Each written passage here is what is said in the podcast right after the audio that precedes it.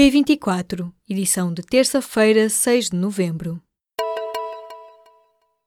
Portugal e China vão construir pequenos satélites em conjunto. O presidente da China, Xi Jinping, estará em Portugal em dezembro e a visita oficial será marcada pela criação de um laboratório conjunto de investigação e desenvolvimento tecnológico para o espaço e para os oceanos.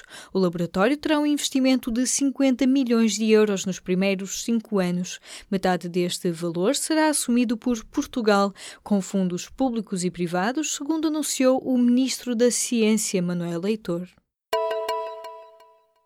descaracterizados, mas não anónimos. Os carros que trabalham com plataformas como a Uber têm de estar identificados à frente e atrás. Uma deliberação do Instituto da Mobilidade e Transportes, publicada nesta segunda-feira, manda que os veículos tenham um dístico a preto e branco visível do exterior. Plataformas como a Uber, Taxify, Cabify e Chauffeur Privé têm 60 dias a contar a partir de 1 de novembro para cumprirem as novas regras. A Comissão Parlamentar de Inquérito ao caso de Tancos vai tomar posse na quarta-feira da próxima semana, dia 14, anunciou nesta terça-feira a Conferência de Líderes da Assembleia da República.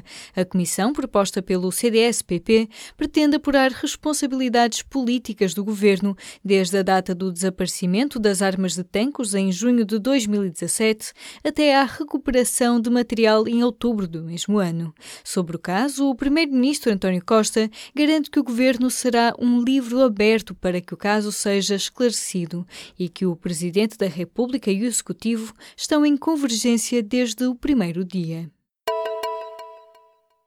Nesta terça-feira, os eleitores dos Estados Unidos votam nas eleições intercalares. Estão em jogo todos os 435 lugares da Câmara dos Representantes e apenas 35 dos 100 lugares no Senado.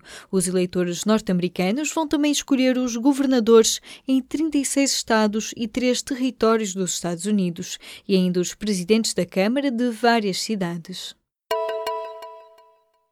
Portugal é dos países europeus com mais danos por causa de infecções por bactérias resistentes. No mais recente estudo do Centro Europeu de Prevenção e Controlo das Doenças, Portugal aparece em quarto lugar na lista que mede o impacto destas infecções na mortalidade e incapacidades provocadas nos doentes.